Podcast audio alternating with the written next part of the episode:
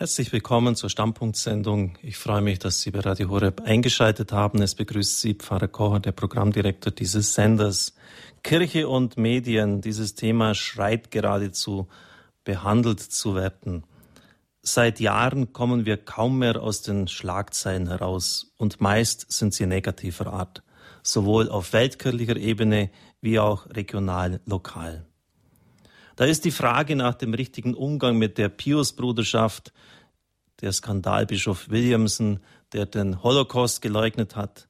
Da war der Besuch des Papstes in seiner deutschen Heimat, die ganze Berichterstattung zuvor, während des Besuches, danach, das, was er in die Diskussion eingebracht hat, Entweltlichung, die Rede im Deutschen Bundestag, die Aufforderung zum Glauben, zur Erneuerung des Glaubens, die, das Gespräch mit den evangelischen Geschwistern, das ökumenische Gastgeschenk, das eingefordert worden ist, um nur einiges zu nennen. Dann die Missbrauchsfälle auf weltkirchlicher Ebene hier bei uns im Land, Vertrauen, das verloren gegangen ist, die klaren Vorgaben Roms zum Zölibat, kein Sex für die Priester, für das Priestertum des Mannes, Frauen, die sich dadurch ausgeschlossen fühlen und natürlich auch an der grundsätzlichen Struktur der Kirche der Hierarchie, die jetzt in dem Sinn das synodale demokratische Verständnis unserer Zeit natürlich zwar auch in bestimmten Elementen und Ebenen hat, aber im Wesentlichen eben doch anders aufgestellt ist.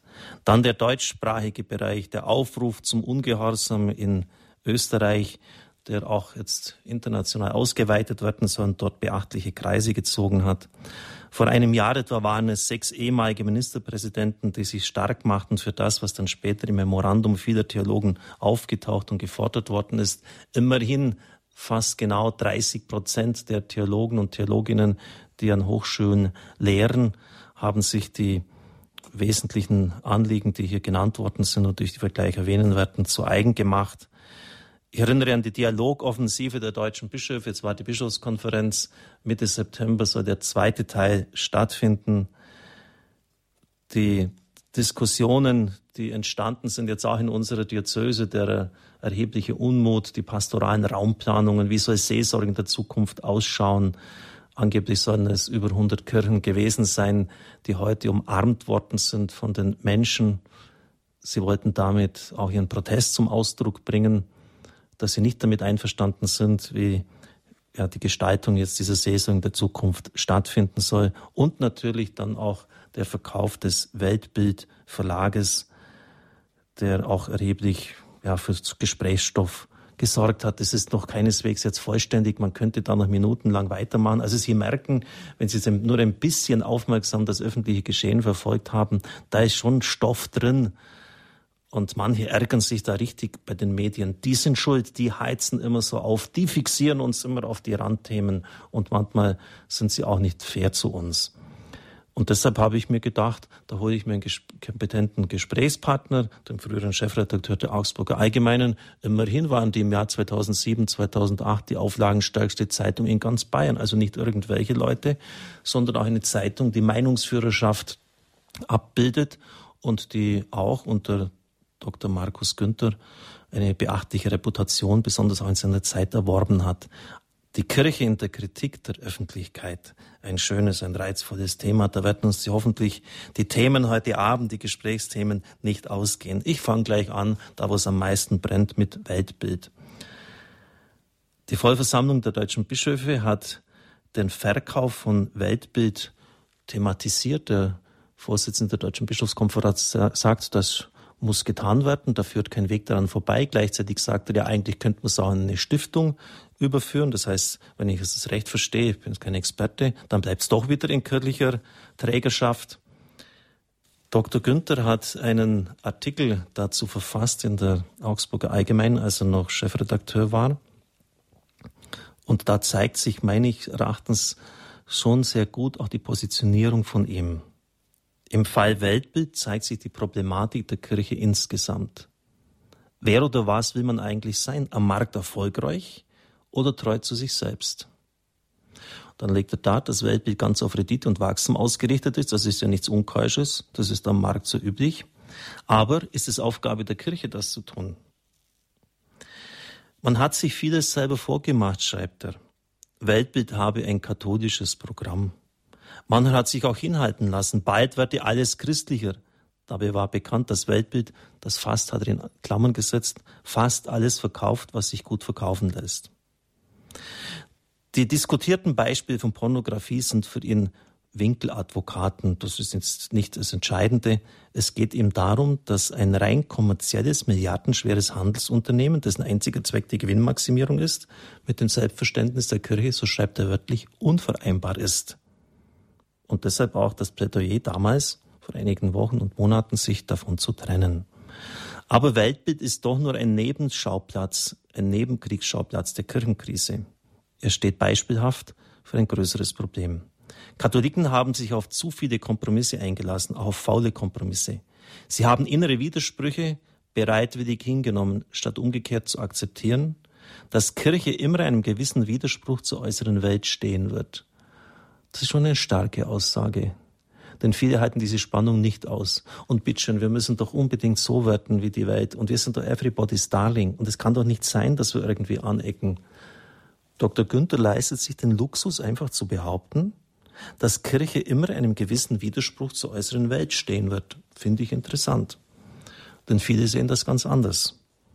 Nachdem über viele Jahre die Konflikte in der Deutschen Bischofskonferenz nie ausgetragen wurden, deutet sich jetzt der offene Streit an und er bezieht sich dann auf den Papstbesuch. Es geht um Entweidlichung und die Aufgabe von Privilegien. Und dieser Appell des Papstes ist nicht länger zu übersehen. Sonst wird der Kern des Glaubens kompromittiert, schreibt er. Andere dagegen wollen die gewohnte doppelbödige Moral verteidigen. Das habe ich damals in der Augsburg Allgemeinen gelesen. Ich habe gedacht, ich, ich lese nicht recht. Das gibt's doch gar nicht, dass der Mann derart mit katholischen Positionen und mit einer Klarheit des Blickes argumentiert. Katholiken hierzulande, so geht's jetzt weiter, haben sich lange an den deutschen Sonderweg gewöhnt. Angefangen von den Konkordaten bis zur selbstherrlichen Umdeutung des Glaubens, die es oft so fast nur in Deutschland gibt. Auch wenn ihm die von Rom kolportierte Warnung von der Nationalkirche übertrieben vorkommen kann, so stimmt es schon, denn von deutschen Katholiken zu reden ist widersinnig. Es ist ja das Radikale am Christentum, dass es keine Nationen kennt. Deutsche Katholiken, das ist so haarsträubend wie der fast schon vergessene Versuch, die deutsche Physik an den Hochschulen zu etablieren. Entweltlichung heißt für Dr. Günther konkret verkleinern, Ballast abwerfen, bescheidener werden und letztlich auch sich von der Kirchensteuer zu lösen. Eine Horrorvision für viele leitend bei uns in der Kirche. Wörtlich schreibt er, die Kirchensteuer wirkt verführerisch und lähmend. Die Bischöfe müssen lernen, dass die Zeit von Glanz und Gloria endgültig vorbei ist. Und wir als Katholiken haben zu lernen, dass wir nicht immer im bequemen, im kommoden Konsens mit der säkularen Welt leben können. Boah! Der hat wirklich richtig hingelangt. Das ist Grund für mich, diesen Mann einzuladen. Herr Dr. Günther, schön, dass Sie hier sind. Schönen guten Abend. Danke, danke für die Einladung. Danke, dass Sie gekommen sind ja, wenn Sie das jetzt so serviert bekommen, was Sie damals so gesagt haben, erschrecken Sie da nicht manchmal vor Ihrer eigenen Courage, was Sie da so formulieren? Es ist überhaupt das äh, Journalistenschicksal, dass man jeden Tag was schreibt, ähm, im Laufe der Jahre dann viel schreibt und jetzt im Internetzeitalter dann auch ständig mit dem konfrontiert wird, was man irgendwann mal geschrieben hat. Aber zu Recht, ähm, denn man steht ja mit seinem Namen in der Zeitung für das gerade, was man schreibt. Und insofern finde ich es auch äh, in Ordnung, äh, wenn man damit konfrontiert wird und wenn jemand sagt, Sie haben das geschrieben. Ähm, das stimmt. Ich habe das geschrieben. Ähm, und wenn ich das jetzt nochmal so von Ihnen höre, würde ich im Großen und Ganzen auch sagen, ich stehe zu jedem Wort, das ich da geschrieben habe. Es sind natürlich ganz unterschiedliche Aspekte, über die man dann im Einzelnen ja. sprechen müsste. Ich habe nochmal besonders gestutzt, weil ich es selbst schon fast wieder vergessen hatte, ähm, dass da der Begriff der deutschen Katholiken vorkommt mhm. mhm. und dass ich ja dazu was Kritisches gesagt habe. Ich finde es deshalb interessant, weil ich in der vergangenen Woche in der FAZ einen Artikel von einem Kollegen Daniel Deckers gelesen habe, in dem stand, also der Papst äh, teile offenbar nicht das Lebensgefühl der deutschen Katholiken. Und da bin ich nochmal drüber gestolpert, deutsche Katholiken. Und so wie ich damals geschrieben habe, eigentlich ist das ein Widerspruch in sich. Denn das Radikale am Christentum ist, dass es äh, in diesem christlichen Denken ja gar keine Nationen, keine Grenzen zwischen Rassen, Sprachen, Hautfarben mehr gibt. Deshalb sollte man sehr vorsichtig sein, wenn man versucht, ein katholisches Deutschtum zu etablieren, wie immer das dann aussehen soll. Ich werde Sie gleich den Zuhörern vorstellen. Die meisten kennen Sie ja schon von vielen Artikeln, die Sie geschrieben haben, Ihre Tätigkeit als Chefredakteur der Augsburger Allgemeinen. Ähm, die deutsche Kirche gilt, so hat mir jemand mal gesagt, in Rom als arrogant. Und nicht nur in Rom, sondern auch bei vielen anderen weltkirchlichen äh, Playern, Bischöfen, Kardinälen, Verantwortlichen, weil sie meint, dass der Rest der Weltkirche, obwohl wir gerade mal ein oder zwei Prozent ausmachen, nach unserer Pfeife tanzen soll, die sollen sich nach uns richten. Sehen Sie das auch so? Dass wir ein bisschen so arrogant sind und die anderen äh, sollen sich an unseren Protest ausrichten? Ja, ich glaube, es ist sogar so, ich habe mal geschrieben, ähm, die deutschen Katholiken machen nur zwei Prozent der Weltkirche aus, sie wissen aber alles hundertprozentig besser. Genau. Das gab auch, das gab auch viel Ärger. ähm, aber so, aber so ungefähr ist das. Ich glaube, dass man ähm, nicht nur in kirchlichen Fragen, in allen Fragen des Lebens und, und Denkens und, und der eigenen Erfahrung hilft es ungemein, wenn man über den Tellerrand hinaus blickt, wenn man auch mal die Erfahrung gemacht hat, in der Fremde zu leben, in anderen Ländern zu leben. Ähm, erst dann versteht man die eigene Heimat auch in all ihren Widersprüchen und Problemen besser.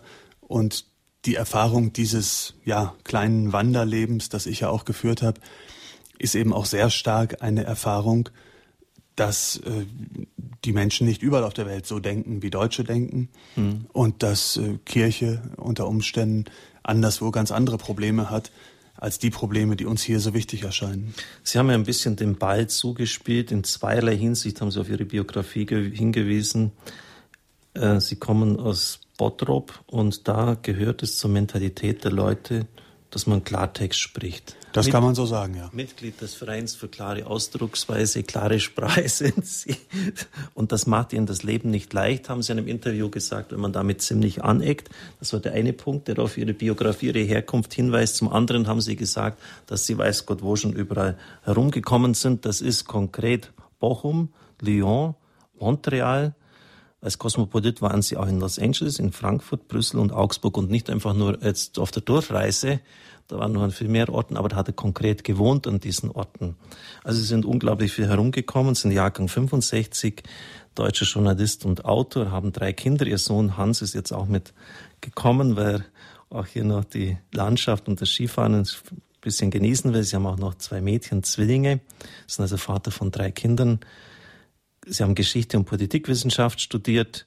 Für deutsche und amerikanische Zeitungen waren Sie tätig, unter anderem die Frankfurter Allgemeine Zeitung, die Los Angeles Times und als EU-Korrespondent in Brüssel waren Sie tätig.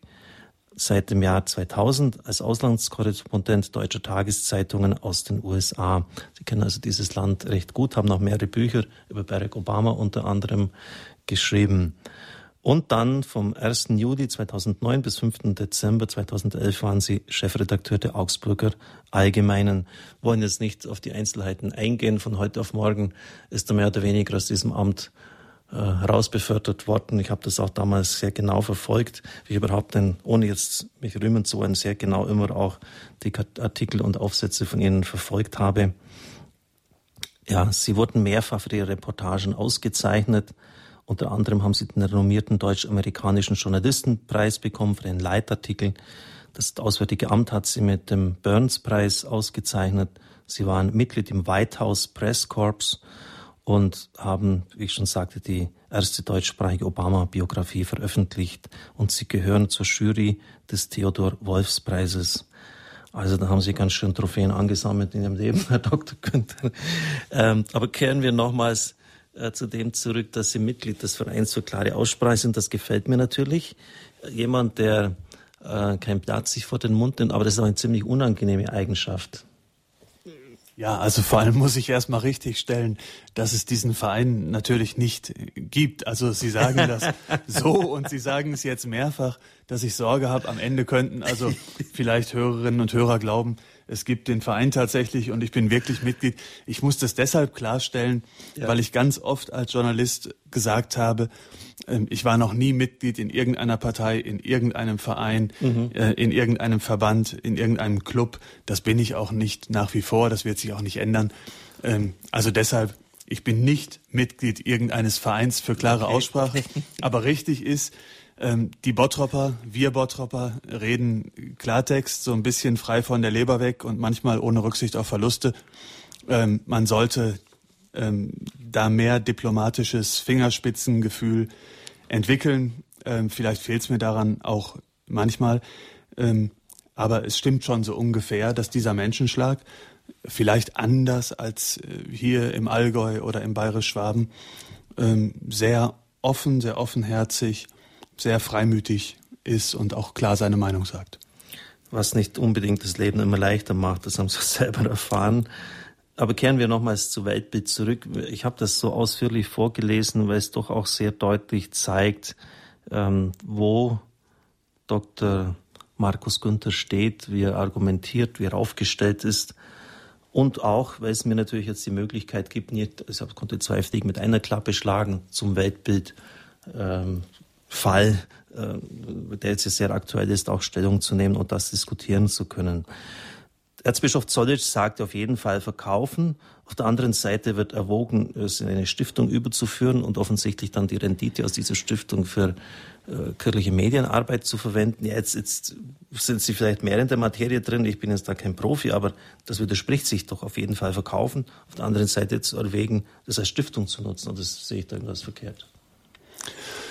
Ich glaube, soweit ich das äh, überhaupt beurteilen kann, dass es eine gewisse Einigkeit darüber gibt, dass man sich von Weltbild trennen wird. Mhm. Man hat äh, beschlossen, sich zu trennen und so wird es auch kommen, man wird sich trennen. Die Frage ist, was das genau heißt, warum überhaupt trennen, weil die Bischöfe, glaube ich, ähm, verstehen, dass sie selber einen solchen Konzern nicht führen können im mhm. Sinne der Unternehmensführung. Ähm, deshalb ist Trennung wichtig.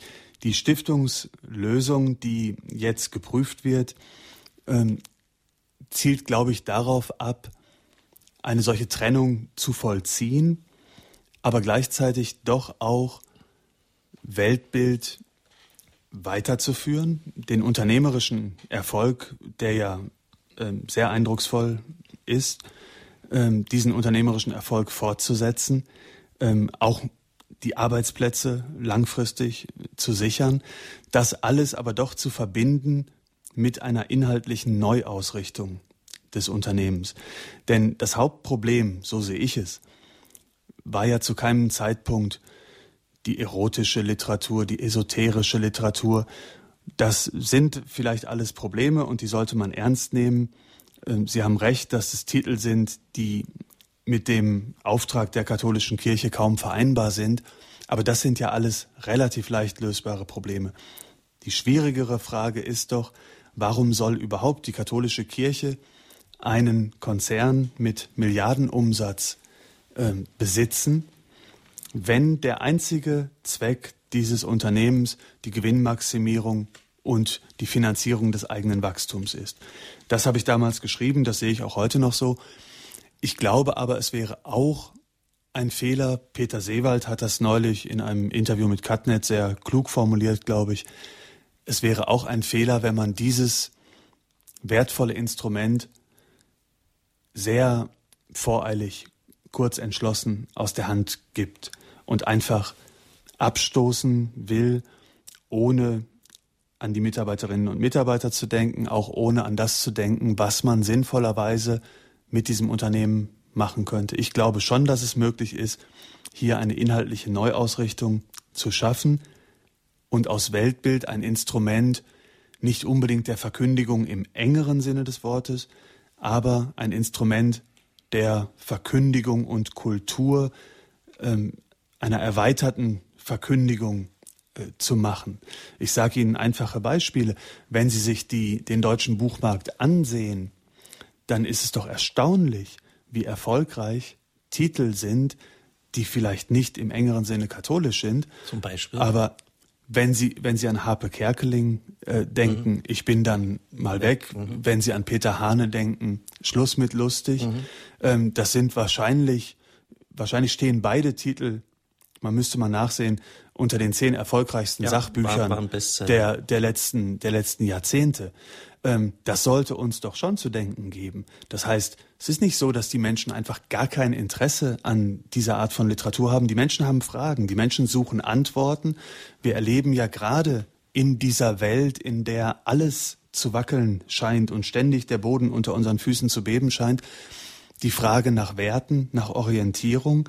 Und es wird auch in Zukunft der deutsche publizistische Markt, der gesamte Lesemarkt ein Markt sein, auf dem große, wichtige Wertedebatten stattfinden. Warum sollte nicht die katholische Kirche oder eine Stiftung, die Weltbild besitzt, in diesen Wertedebatten auch mitmischen mit eigenen Titeln, mit einem anspruchsvollen christlichen Programm, das der Verkündigung und der Kultur dient. Ich halte diese Stellungnahme für sehr interessant, dass Sie doch das so einschätzen, dass man dieses Potenzial auch im Sinn der Kirche nutzen kann und sollte. Ich bin gespannt, ob es möglich ist, ähm, der Geschäftsführer hatte gesagt, es sind ja angeblich nur 0,2 Prozent äh, von den äh, Themen, die sich damit mit Erotik beschäftigen. Andere sagen, es sei weit, weit mehr. Der Geschäftsanteil sei da viel größer, auch mit Esoterik und so. Und wenn man das kirchlich, Anführungszeichen, domestizieren muss, dann gibt es einen richtigen Schnitt ins Fleisch. Meinen Sie, wie sehen Sie das? Scheint es doch Möglichkeiten. Man muss wissen, was man will. Ähm, das eine Extrem wäre ein Konzern, der einfach alles verkauft, was sich gut verkauft mhm. und nur auf äh, das Geschäft aus ist und damit keine Wertorientierung verbindet, keine inhaltliche Zielsetzung. Das andere Extrem wäre ähm, ein ganz verengter Begriff von ähm, einem katholischen Verlag oder katholischer Verkündigung, wo sozusagen nur noch das publiziert werden darf, verkauft werden darf, ähm, was hundertprozentig im Sinne der katholischen Glaubenslehre ist. Das sind sozusagen die beiden Pole, zwischen denen sich, glaube ich, diese Diskussion mhm. bewegt. Und man muss einen vernünftigen, ähm, soliden Mittelweg finden. Das Unternehmen muss erfolgreich Klar. bleiben am Markt, aber vielleicht kann man doch auch manches ja, sich leisten in einer Mischkalkulation was eben nicht hochprofitabel ist. Mhm. Da geht es dann mal nicht in erster Linie ums Geldverdienen, sondern da geht es um ein gewolltes Projekt, von dem man sagt, das ist aus inhaltlichen Gründen so wichtig für uns, das machen wir, das ziehen wir mit durch. Und im Übrigen, Herr Pfarrer, denken Sie mal an ganz andere Verlage, S. Fischer, Surkamp, Hansa, denken Sie an all die großen Verlage, das ist doch auch eine Mischkalkulation. Es ist doch nicht so, dass alle Titel im S. Fischer Verlag ausgesprochen profitabel sind. Ganz im Gegenteil. Mhm. Da wird vieles gemacht, der Lyrikband, das anspruchsvolle Sachbuch. Das wird gemacht, weil man das will, weil man sich selbst das schuldig ist, weil man die Autoren pflegen will, weil, weil man darin einen Beitrag zu einer bestimmten Debatte sieht, einen Beitrag zur Literatur, zur Kultur. Deshalb macht man solche Bücher, auch wenn sie nicht hoch profitabel sind. Und in einer Mischkalkulation mit anderen Büchern, die wesentlich besser laufen, geht die Rechnung für viele, viele Verlage auf. Warum soll die Rechnung so nicht auch für Weltbild aufgehen? Ja, danke für diese Positionierung, für diese Sicht. Ich glaube, dass das schon auch den Horizont in gewisser Weise erweitert, was Sie hier sagen. Am vergangenen Wochenende habe ich im Münchner Merkur einen Kommentar auf der zweiten Seite gelesen. Marx kommentiert Zukunftsforum. Gemeint ist der Kardinal aus München und Freising. Titel des Kommentars und sie bewegt sich nicht. Gemeint ist die katholische Kirche. Jetzt liegen sie also vor, die kommentierten Antworten des Münchner Erzbischofs Reinhard Marx zu den 61 Empfehlungen des Zukunftsforums. Große Überraschungen verbergen sich nicht hinter den Ausführungen des Kardinals. Dass Homosexuelle jetzt nicht diskriminiert werden sollen, ist ja eigentlich klar, sollte klar sein. Und dass auch der Kirche etwas im Umgang mit den wiederverheirateten Geschiedenen etwas einfallen müsste, auch klar. Deutlich wird in seiner Argumentation, wie schwer sich ein Kardinal selbst tut, den Spagat zwischen den notwendigen Reformforderungen des Kirchenvolks und den klaren Vorgaben aus Rom hinzubekommen. Auch wenn er Bereitschaft zum Gespräch signalisiert, erkennt man doch, dass der Begriff Dialog, schreibt Frau Claudia Müllers in ihrem Kommentar, in der katholischen Kirche völlig fehl am Platz ist. Auf Augenhöhe kann, mit, kann hier nicht gesprochen werden. Und dann kommt jetzt das wörtliche Zitat. Daher sind die Enttäuschungen bei allen Menschen groß, die sich mit Energie in Zukunftsforen engagieren. Wenigstens bügelt Marx die Thesen nicht herunter. Wer will, kann darin einen kleinen Lichtblick sehen. Aber klar ist auch, bewegen wird sich in der Kirche in Fragen des Zölibats, der Weihe von Frauen oder beim gemeinsamen Abendmahl von konfessionsverschiedenen Paaren nichts. Also sind die Klassiker Zölibat, Priesterweihe und Abendmahl von konfessionsverschiedenen Paaren nichts. Das sind die Punkte, die immer und immer wieder in der Diskussion auftauchen. Rom sollte doch endlich mal hier sich bewegen, sollte endlich mal etwas ändern. Andere sagen Blödsinn, wir stehen in einer Glaubens-, in einer Strukturkrise. Da wird sich wenig bis gar nichts ändern, wenn diese sozusagen Bastionen geschliffen werden. Problemtras nannte das der Bestsellerautor Manfred Lütz. Das heißt, man stürzt sich immer wieder und, und ohne dass man sich gedanklich irgendwie noch befreien kann auf die gleichen Probleme und Problematiken. Gebetsmühlenartig wird immer das Gleiche wiederholt. Jetzt wird mich natürlich dann, und das mache ich jetzt ein bisschen spannend, indem wir jetzt noch eine kurze Musik einspielen, fast schon eine halbe Stunde vorbei, die Zeit rast immer so vorbei. Es wird mich natürlich interessieren, was Dr. Günther zu dem sagt. Immer die gleichen Themen, immer die gleichen Reizdinge. Warum lässt sich unsere Kirche darauf fixieren? Wie können wir das schaffen, dass wir einmal wegkommen dazu? Überhaupt, was denkt er zu diesen Themen? Nach der Musikpause geht's weiter.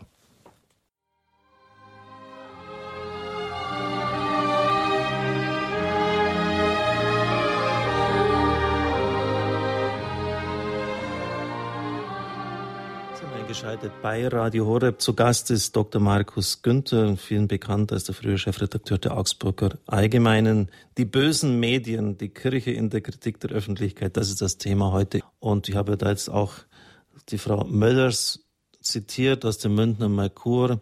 Die Kirche bewegt sich nicht, weder beim Zölibat noch bei der Priesterweihe der Frau, geschweige denn bei konfessionsverschiedenen Paaren beim Abendmahl. Ja, und da wundert es einen nicht, dass dann unsere Leute sagen, jetzt haben wir es doch. Die Medien sind schuld. Immer wieder würgen die uns die gleichen Themen rein und fixieren uns auf solche Nebensächlichkeiten. Stimmt das, Herr Dr. Günther? Tja, ich weiß es. Ich weiß, ja und nein, glaube ich. Also, ähm, es stimmt natürlich schon, dass die Medien in Deutschland insgesamt sehr kirchenkritisch sind. Das ist sicher richtig. Ähm, aber ich wäre sehr vorsichtig, sozusagen den Sündenbock in den Medien zu suchen und die Schuld auf die Medien zu schieben. Ähm, das hilft nicht weiter und ist auch in vielen Fällen ungerecht.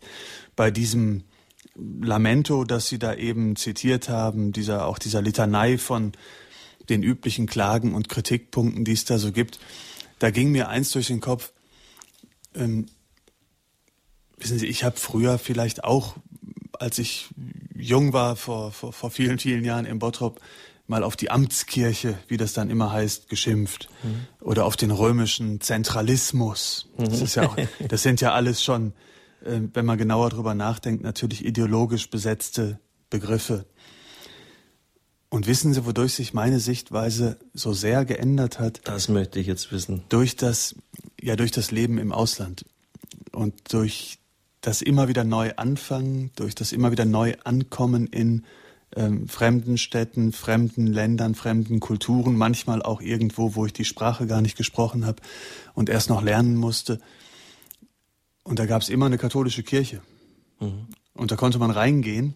Und selbst wenn man die Sprache nicht gesprochen hat, wusste man trotzdem ganz mhm. genau, was passiert, wo es gerade äh, man in der Messe ist und so weiter. Und das muss man eigentlich all denen, die also über, über Zentralismus und äh, all das schimpfen, auch die Erfahrung muss man denen vielleicht mal nahe bringen. Ähm, es, es geht eigentlich um die Einheit auch der Kirche ja. insgesamt. Und wenn nun sozusagen an jeder Stelle jedes Land national oder dann auch jede Gemeinde lokal, also sich eine Meinung bildet und die Dinge umdeutet und wir sind aber hier der Meinung, man sollte es so machen, mhm. dann gibt es diese universelle Kirche, diese Weltkirche, die man wirklich auf eine wunderbare Art erleben kann, wenn man dieses Wanderleben führt, die gibt es dann natürlich nicht mehr, sondern gibt es einfach überall lokale Ausformungen der Kirche. Ähm, es gibt auch jetzt unterschiedliche Traditionen in den Details, aber es ist eben doch gelungen, über Jahrtausende diese Kirche als universelle Weltkirche zusammenzuhalten. Ähm, und das würde ich all denen zunächst mal sagen, bevor man dann über die vielen einzelnen Punkte äh, diskutieren müsste. Interessant, dass Matthias Matusek vom Spiegel ist ja auch bekannt für sein Buch und, und diesem Abenteuer katholisch zu seinen Provokationen. Ich hatte ihn zu Gast hier Ende November, war eine, eine hervorragende Sendung, einen ganz ähnlichen geistlichen Weg genommen hat wie Sie. Und es war auch die Erfahrung des Gottesdienstes in den Favelas in Rio de Janeiro, wo er als Korrespondent tätig war, den, ich glaube auch in den USA oder im Nahen Osten, wo auch immer. Er ist, hat überall sich nach den Gottesdiensten erkundigt, ist dorthin gegangen und hat die Erfahrung von Weltkirche gemacht und das hat ihn irgendwie bewahrt, ja, fast gesagt, zu versumpfen jetzt bei uns in diesem, in diesem binnenkirchlichen Milieu, wäre zu stark, zu stark formuliert. Aber Sie verstehen, um was es mir geht. Einfach jetzt nur unsere Probleme und das alles sich so nach uns zu richten hat, ähm, so, zu, so zu sehen. Also irgendwie ist das sehr heilsam, einfach mal diese weltkirchliche Dimension zu erleben. Das hat Sie schon, geprägt ja. dann, ja. Jetzt, jetzt gehen wir mal auf diese, auf diese Themen ein. Ähm, wir brauchen es nicht im Einzelnen ähm, jetzt thematisieren, aber Sie haben gesagt, es ist doch unverkennbar ähm, eine, eine, eine Kirchendistanz, eine Kirchenkritik gegeben. Vor vielen Jahren habe ich mal gelesen, 60 Prozent der Journalisten sollen kirchendistanziert sein, 30 Prozent sogar richtig aggressiv gegen die Kirche und 10 Prozent, die, die seien auch noch gleichgültig. Ähm, ich weiß nicht, ob diese Zahlen stimmen, aber Sie haben ja auch Erfahrung aus Ihrem Milieu. Sie haben sich mit anderen äh, Chefredakteuren getroffen. Was ist denn so Ihre Erfahrung, so Pi mal Daumen hinsichtlich der Kirchlichkeit der Leute, mit denen Sie zu tun hatten? Ja, vielleicht ähm, stimmen diese Zahlen, das ist äh, schwer abzuschätzen. Ähm, nur was man ja immer wieder da, dazu sagen muss, ist, dass die Medien, wenn sie so kirchenkritisch, kirchendistanziert sind, vielleicht auch manchmal ungerecht im Urteil und in der Berichterstattung über die Kirche.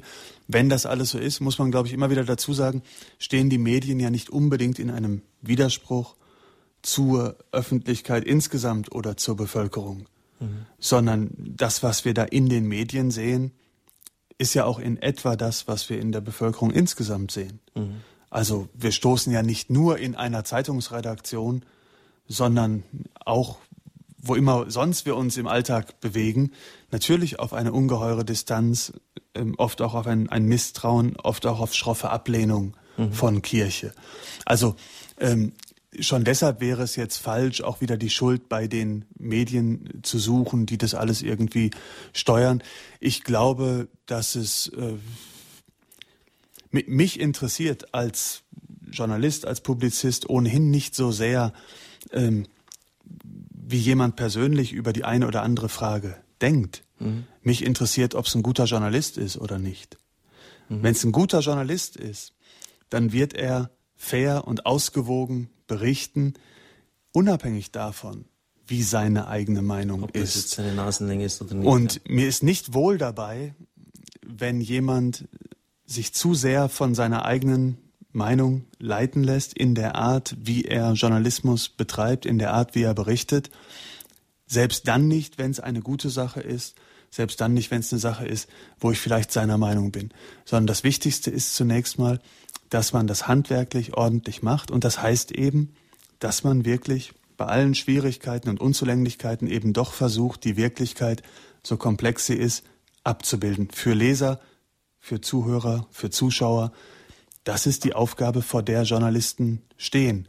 Lange bevor es dann irgendwo einmal darum geht, in einem Kommentar oder in einem Leitartikel, das ist dann ein ganz bestimmtes Genre, dort auch für die eigene Überzeugung einzutreten.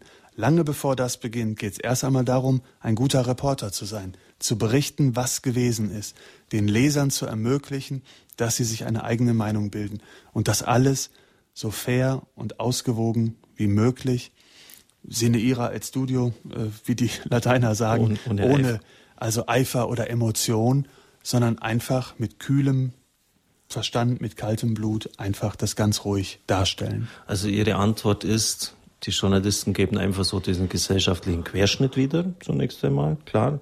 Da gibt es Kirchenkritik, warum soll es dann bei unserem Lager anders sein?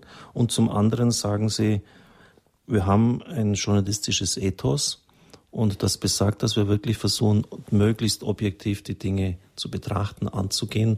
Und das ist selbst ihnen von ihren Gegnern bescheinigt worden. Ich habe hier etliche äh, Auszüge auch von damals, als sie gegangen sind, Reaktionen von Zuhörern. Auch wenn ich nicht alle Positionen von Markus Günther geteilt habe, so waren seine Kommentare stets fundiert, geradlinig und auch provokativ.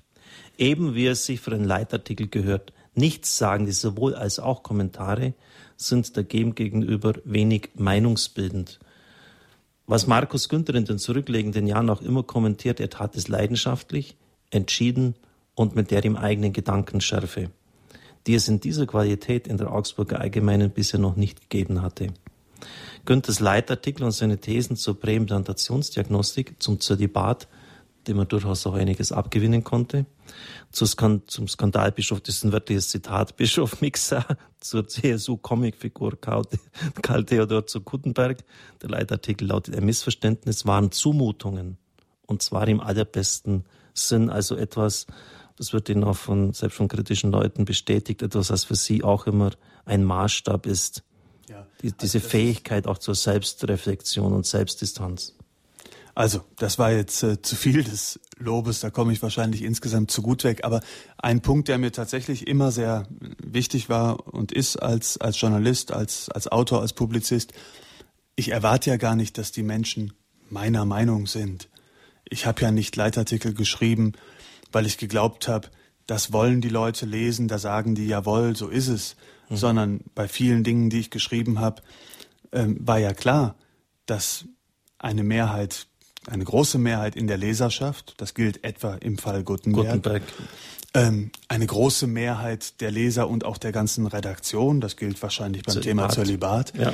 Ähm, es war ja klar, dass das nicht populär ist, das zu schreiben, aber ich habe immer sehr darauf vertraut, dass die Menschen trotzdem anerkennen, dass sich da jemand Gedanken macht, dass jemand seinen Standpunkt vorträgt, dass er Argumente nennt. Kommentar sollte eigentlich weniger eine Meinungsäußerung sein, als ein Versuch zu argumentieren, einen Standpunkt vorzutragen. Meinung, das klingt mir eigentlich immer ein bisschen zu billig. Meinung ist, finde ich blöd, gefällt mir nicht. Mhm. Aber es geht eigentlich um mehr. Es geht um Argumentieren, es geht um Gedanken, die man sich macht.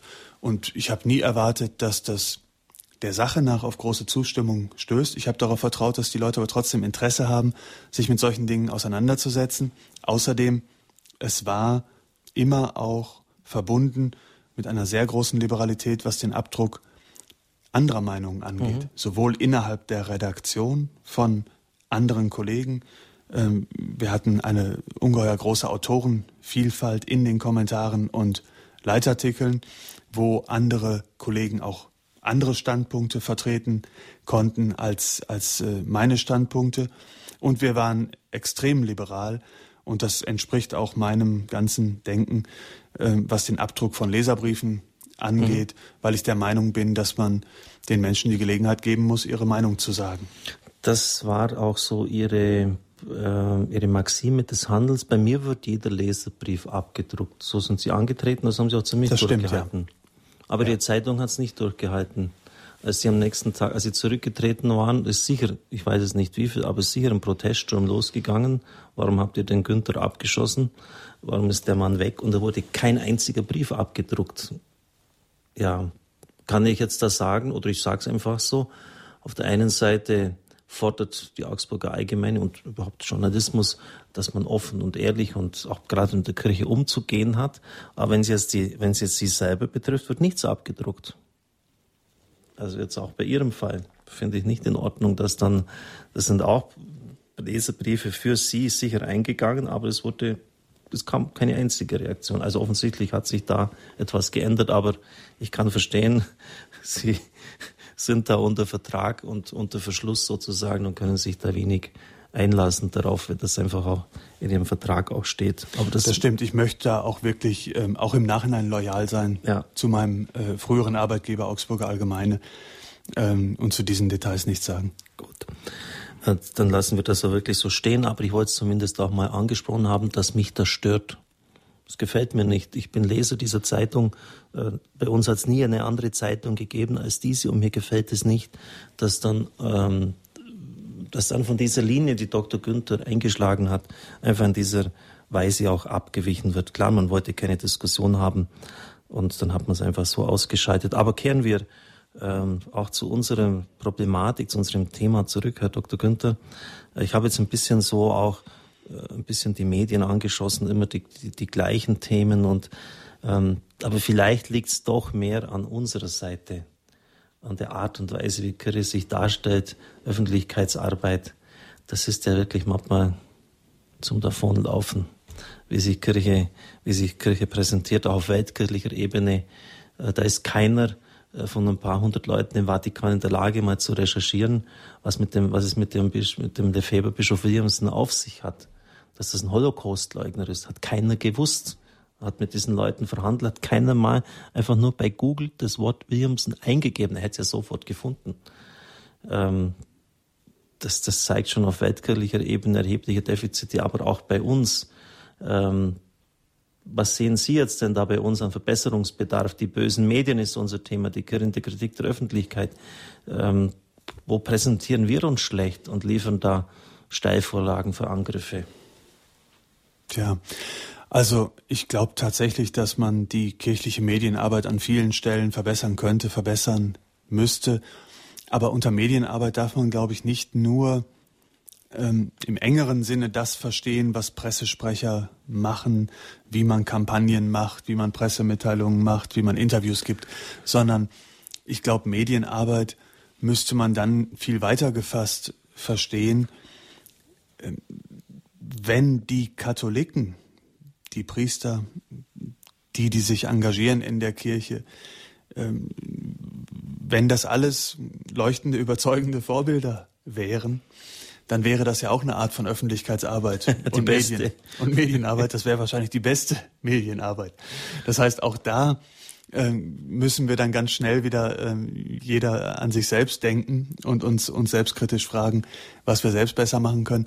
Aber es ist natürlich so, dass es auch in einem ganz professionellen Sinne, glaube ich, an vielen Stellen schon einiges zu tun gibt. Und es ist einfach mit dieser modernen Medienwelt was ganz Neues entstanden. Und ich glaube, viele in der Kirche haben noch nicht verstanden, dass wir jetzt in einer Medienwelt leben, die sich oft ihre eigenen Realitäten schafft, die eine eigene Realität ist in sich selbst, mit der wir uns auch wieder auseinandersetzen müssen. Und ähm, ich glaube, da müssen alle Beteiligten in der Kirche noch viel dazu lernen.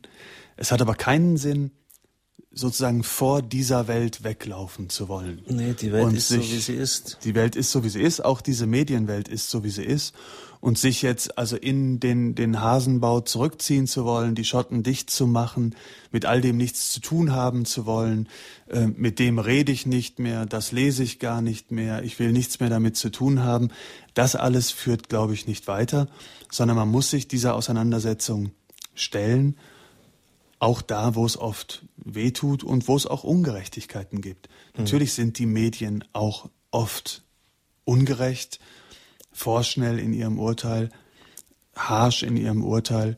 Vielleicht gibt es auch tatsächlich einen antikirchlichen, vielleicht sogar einen antireligiösen Subson in unserer Gesellschaft überhaupt. Aber auch dann bleibt uns gar nichts anderes übrig, als uns dieser Auseinandersetzung zu stellen. Vermissen Sie den Mut in unseren Reihen?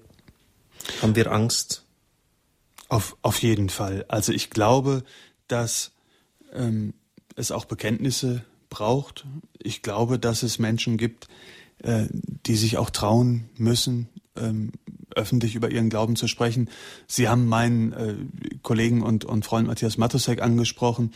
Ähm, das ist ja ein tolles Beispiel dafür, wie das wirkt, wenn jemand, der nicht auf den Kopf gefallen, nicht auf den Mund gefallen ist, nee, ist nicht. Ähm, der nicht in materieller oder seelischer Not war, sondern gut versorgt als Spiegelredakteur in Hamburg sitzt, wenn der ein solches Buch schreibt, solche Vorträge hält, solche Interviews gibt, das verblüfft die Menschen ungemein. Ja. Oder auch wenn Thomas Gottschalk über seinen Glauben spricht. Das macht die Menschen sehr hellhörig. Das finden die Menschen sehr interessant. Also ähm, Bekenntnisse sind schon wichtig und da fehlt es, glaube ich, manchmal auch ein bisschen an Mut.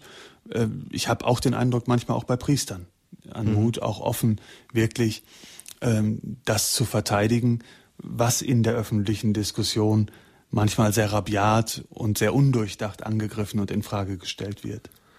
Gregor der Große hat gesagt, die Sünde der Bischöfe ist das Schweigen. Nicht nur der Bischof, auch der Priester, ich möchte es ein bisschen weiter formulieren. Also das Schweigen, wo man eigentlich reden müsste. Beim Ezechiel heißt es, wir sollen keine stumme Hunde sein.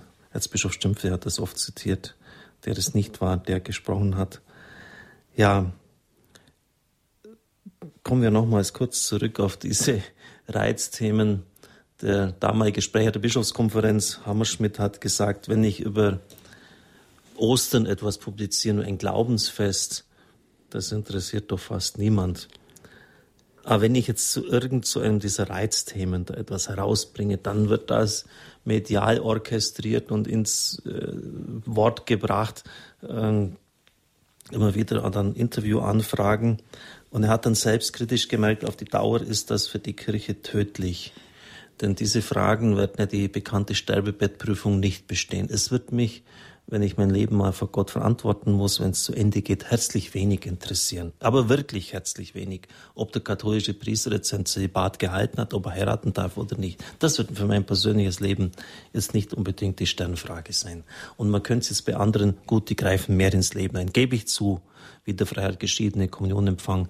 Aber ich glaube nicht, dass es, meistens sind es nicht die zentralen Themen. Ob, das wird jetzt mich als, wenn ich in einer Berufswelt tätig bin, für mein, für mein persönliches Glaubensleben, ob jetzt Priesterinnen oder Priester die Messe feiern, wird es nicht die Frage meines Lebens schlechthin sein. Was geben Sie? Sie sind doch ein Medienprofi. Was, wie kann man denn diese diese Problemtrance, ich bin kein Psychologe, ich bin Therapeut, aber irgendwo muss man doch mal eine Trance auch mal heilen können. Irgendwann muss doch mal diese, diese engstirnige Fixierung und, und das, darum habe ich es auch vorgelesen von dieser Frau, einfach sie in ganz anderen Stimmen, auch eine gewisse Weite. Aber das ist doch keine Art Entschuldigung, wenn man, eh, also wenn das das Einzige ist, was ich als Kommentar fertig bringe, aber das, das hat er nicht gemacht, das habt ihr nicht gemacht, das und das sind immer die drei. Ja, so einen Kommentar, den schreibe ich doch in fünf Minuten aus der Hosentasche heraus. Entschuldigung. Aber Sie merken, dass mich das einfach ärgert. Wie, ähm, wie kann man denn das denn durchbrechen, dieses gebetsmühlenartige, ewige Herunterbeten desgleichen? Mich nervt das und Sie merken es an meinem engagierten Diskutieren. Entschuldigung. Ja, nichts bin ich nicht sachlich und ruhig, aber so bin ich halt. Ich glaube nicht, dass ich die Welt besser machen kann, Pfarrer Kocher. Sie ist, sie ist so, wie sie ist. Und ähm, ja, was, was diese üblichen Kritikpunkte angeht, glaube ich eben, dass man ähm, offensiv und mit viel Selbstvertrauen auch darüber sprechen muss. Ähm, und Sie haben das Thema Zölibat angesprochen. Ähm, damit habe ich ja selbst eine interessante Erfahrung gemacht, die mich auch sehr überrascht hat. Ich habe einen Leitartikel mal geschrieben zum Thema Zölibat. Mhm. Es war der Leitartikel, auf den ich überhaupt die meisten Leserbriefe bekommen habe, die ich jemals ähm, auf einen Leitartikel bekommen habe. Und das ist ja schon erstaunlich, wenn man sich das mal genauer vor Augen hält. Es gibt Themen, die berühren sehr viele Menschen. Es gibt Themen, die berühren potenziell alle Menschen. Nehmen wir an, ich hätte was geschrieben über Organspende. Also soll jetzt jeder automatisch einen Organspendeausweis bekommen, ja oder nein? Ja, das ist ein Thema, das potenziell jeden einzelnen Menschen betrifft. Jeder kann Organspender werden. Aber Zölibat?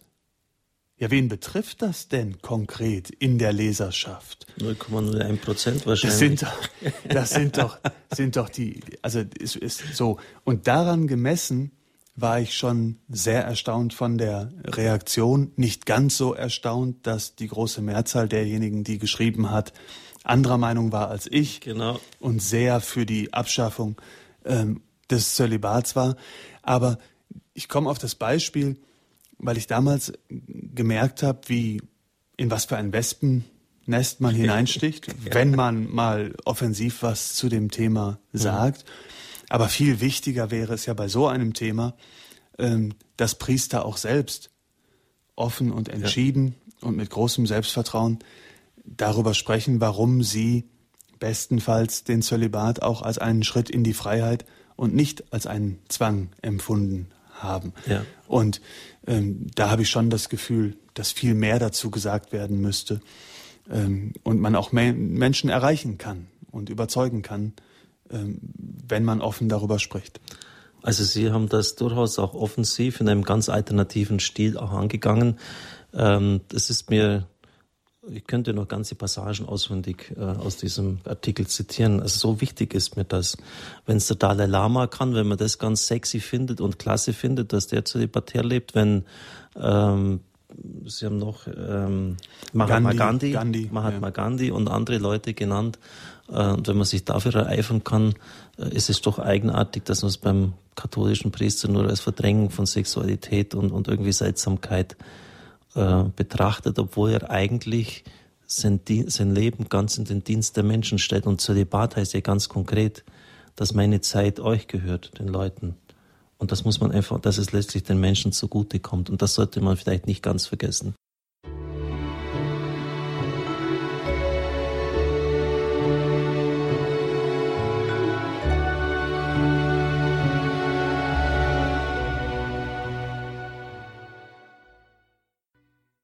Herr Demner aus Krumbach, Sie eröffnen heute den Reigen der Anrufer. Grüß Gott. Ja, grüß Gott, Herr Dr. Kocher und Herr Dr. Günther. Ich möchte zunächst mal äh, etwas sagen, was Sie vorhin auch angesprochen haben. Ich habe seinerzeit, als ich äh, gehört habe, dass Herr Dr. Günther äh, die, äh, die Augsburger Allgemeine verlässt, verlassen muss, wie man das nimmt, habe ich einen Leserbrief geschrieben und äh, da kam natürlich nichts. Dann habe ich an den jetzigen Chefredakteur geschrieben.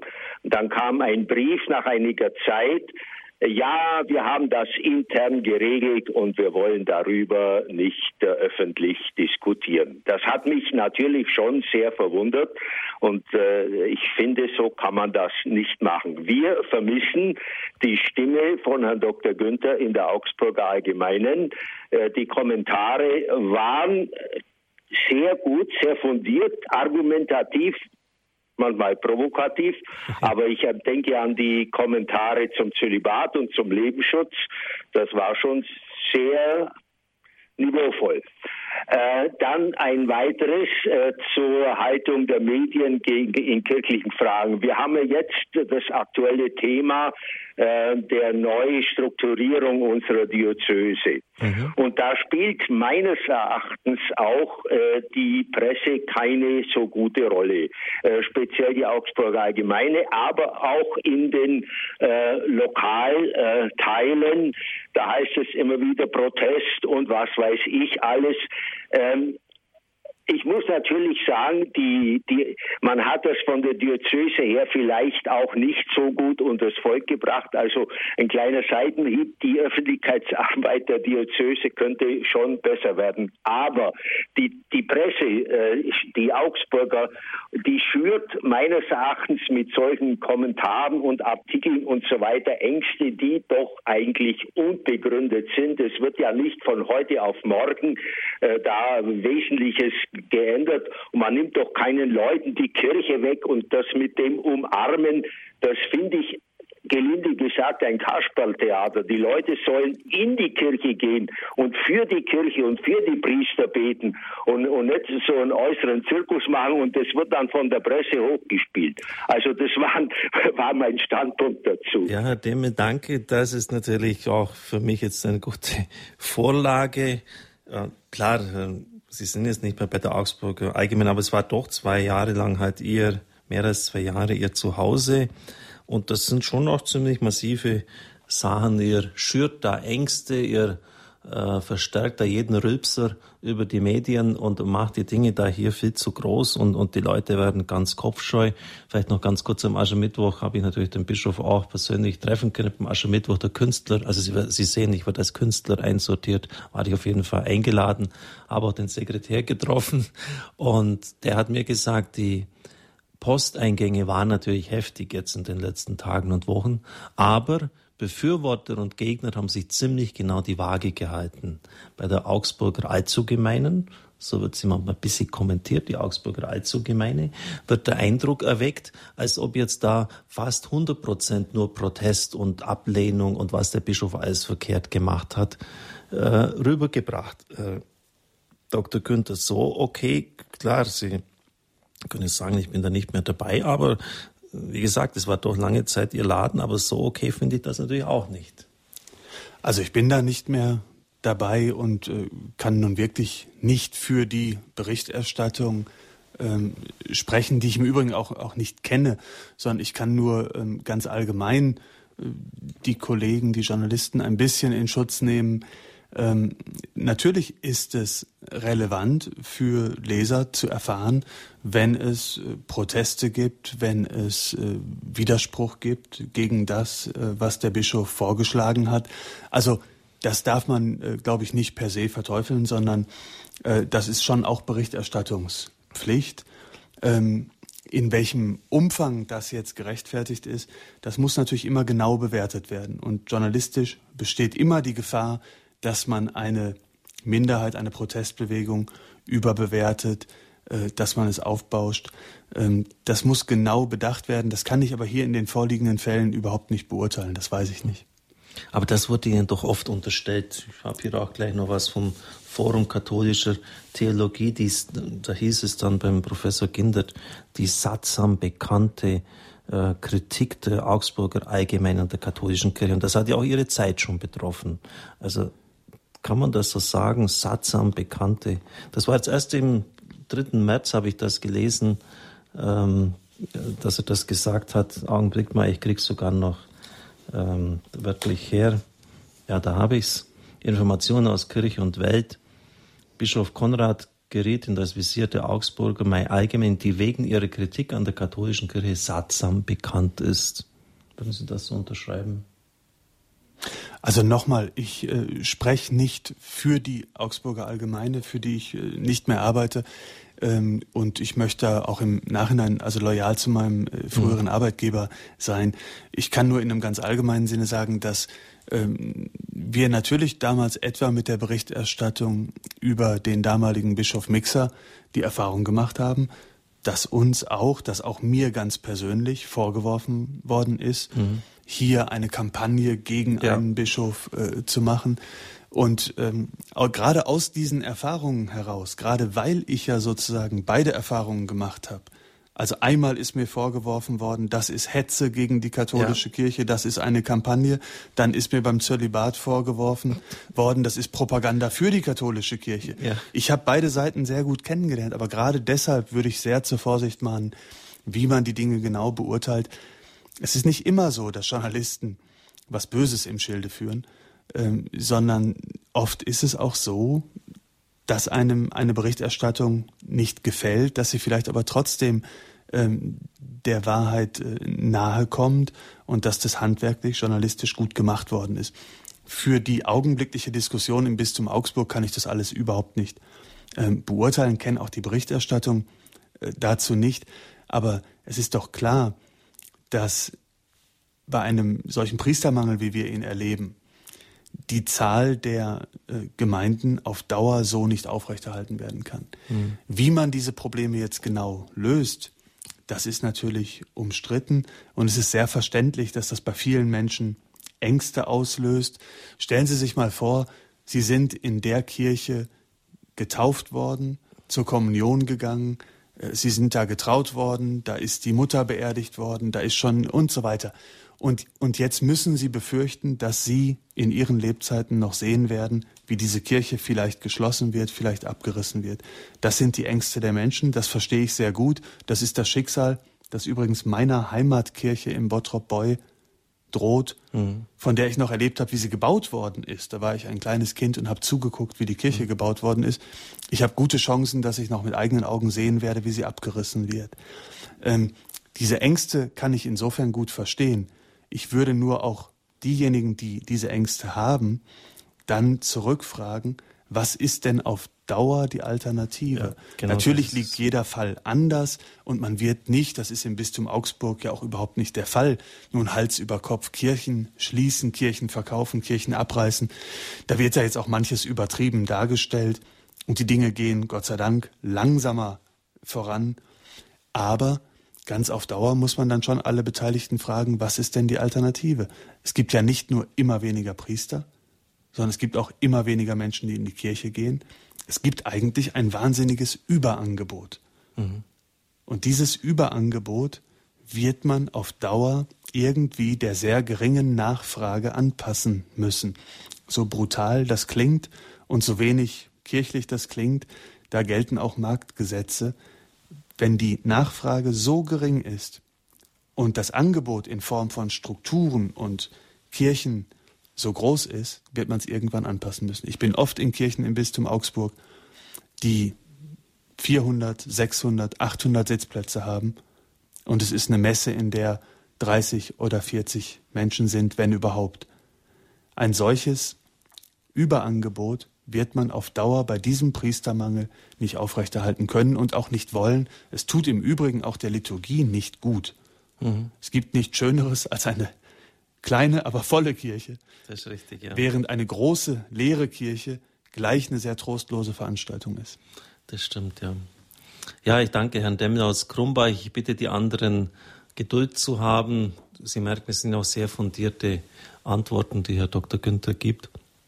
Deshalb bitte ich Herrn Mayer, Frau Dietrich und Herrn Netter, ähm, sich zu gedulden. Herr Mayer, Sie sind jetzt der Nächste aus Bernried. Rufen Sie an. Grüß Gott. Ja, grüß Gott, Herr grüß Gott, Herr Dr. Günther.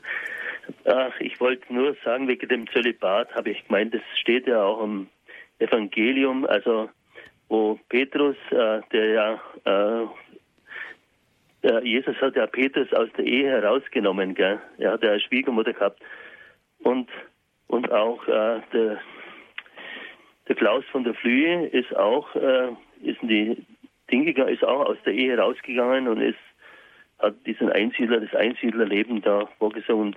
Und äh, Jesus sagt ja, wer es fassen kann, der fasse es. Ich glaube, Matthäus 16 oder sowas ist das. Ich weiß nicht mehr ganz genau, aber also das, glaube ich, ist schon fundiert, dass, ja. dass Jesus das wollte, dass, dass die Priester dann ehelos sind. Ja, danke. Äh, da, danke, ja, ja für, den, sehr. für den Vortrag. Danke.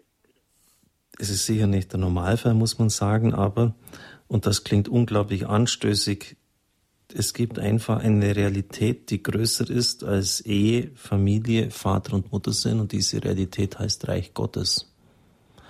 Allein das, wenn man schon sagt, dann kann man halt medial gekreuzigt werden, aber es ist so. Und deshalb hat auch Christus die Sätze entsprechend formuliert. Aus Memmingen ist Frau Dietrich uns verbunden. Grüß Gott. Grüß Gott, Herr Dr. Koch und Herr Dr. Günther. Ich komme aus Memmingen und lese auch die Memminger Zeitung. Der Hauptteil ist ja aus der Augsburg Allgemeinen. Was mich interessieren würde, also ich verfolge das jetzt schon längere Zeit, da ist halt immer ein Hauptthema, das geht über Wochen. Auf einmal die Schweinegrippe oder der Wolf und was es auch immer ist und dann auf einmal gibt es das Thema nicht mehr. Ist das eine bewusste Kampagne oder das würde mich mal interessieren. Ja, ich bin sehr dankbar für Ihre Frage, weil Sie, glaube ich, was aussprechen, was ganz vielen was ganz viele Menschen heute so empfinden.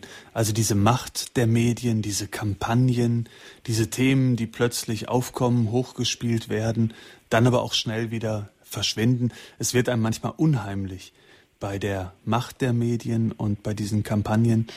Ähm, trotzdem müsste man dann jeden Fall für sich genommen ganz genau anschauen. Sie haben das Thema Wolf genannt. Ähm, ich komme nochmal zurück auf das Thema, das Pfarrer Kocher schon angesprochen hat, Gutenberg. Mhm. Das war für mich auch eine ähm, sehr einschneidende journalistische Erfahrung. Ähm, ich war sehr frühzeitig der Meinung, äh, dass Gutenberg äh, vereinfacht gesagt, alltagssprachlich gesagt, ein Hochstapler war. Ähm, und als dann handfeste Vorwürfe auf den Tisch kamen, war ich auch äh, der Meinung, dass er als Verteidigungsminister nicht mehr tragbar war. Mhm. Ähm, da ist uns genau das vorgeworfen worden, was Sie jetzt sagen. Eine mhm. Kampagne, ein großes Thema. Jetzt äh, wird also versucht, der Nächste, irgend, den Nächsten fertig zu machen. Ähm, ist denn keiner gut genug für die Medien und, und so weiter. Mhm. Also ähm, das war schon eine heftige Auseinandersetzung auch mit den eigenen Lesern, ähm, wo man Mühe hatte, durchzudringen mit den Argumenten.